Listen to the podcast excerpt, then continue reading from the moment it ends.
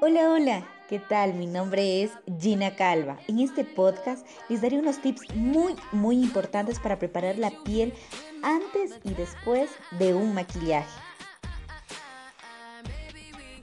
El maquillaje siempre debe comenzar con la preparación de la piel, es decir, con la limpieza, la tonificación, la hidratación y la protección de la misma, mediante el uso adecuado de los productos.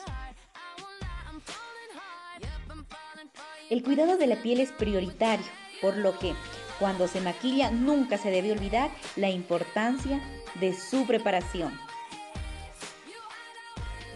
Siempre nos preguntamos cómo debemos de preparar nuestro rostro antes de maquillar. Hoy les daré la respuesta.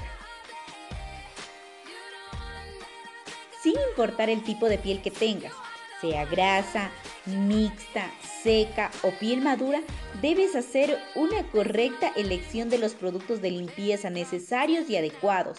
Esto nos ayuda a preparar y cuidar nuestro rostro previo a los productos de maquillaje que usaremos.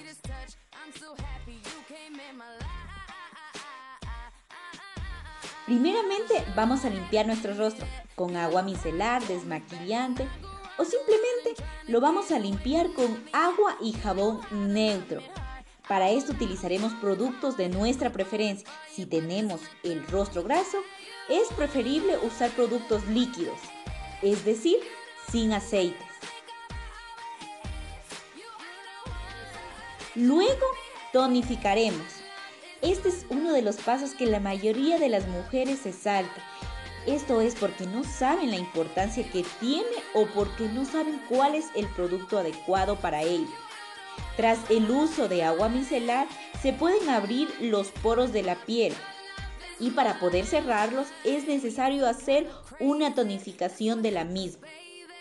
Con esto además se podrá restablecer el pH del cutis,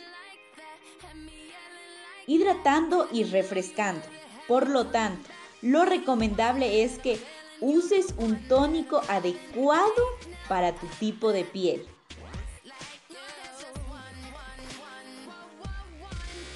Posteriormente, continuaremos con la hidratación.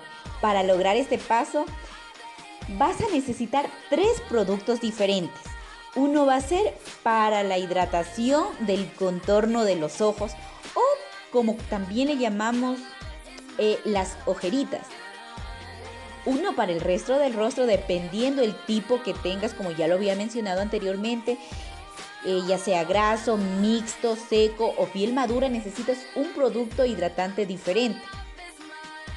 Y el otro es para hidratar los labios. Es necesario que para el contorno de los ojos elijas un producto especial que sea lo más suave posible, pues recuerda que esta es la zona de la, del rostro más delicado y fino, por lo cual tenemos que ver un producto súper especial. Para finalizar, vamos a continuar con el protector solar. Último paso, pero no menos importante pues es lo que dará la protección debida a tu piel contra el envejecimiento prematuro y la aparición de arrugas. Además, ayuda a evitar que aparezcan manchas ocasionadas por el sol.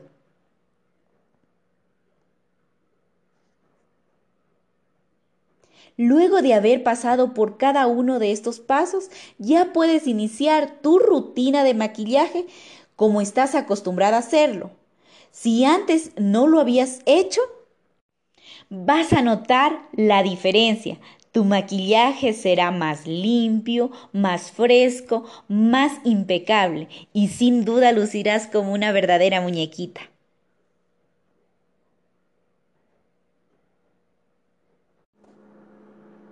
Ahora les voy a hablar sobre la limpieza después del maquillaje. Asimismo, es importante que sepas que al remover todo el maquillaje debes realizar otro proceso de limpieza con el fin de eliminar los restos de base, polvo, sombras y otros productos que pueden colaborar en el envejecimiento prematuro de la piel. Usar un buen desmaquillador para quitar hasta la más mínima gota de maquillaje en tu rostro. Recuerda que una de las principales causas de aparición de arrugas y líneas de expresión prematuras es precisamente ese mal hábito que algunas mujeres tienen de dormir maquilladas.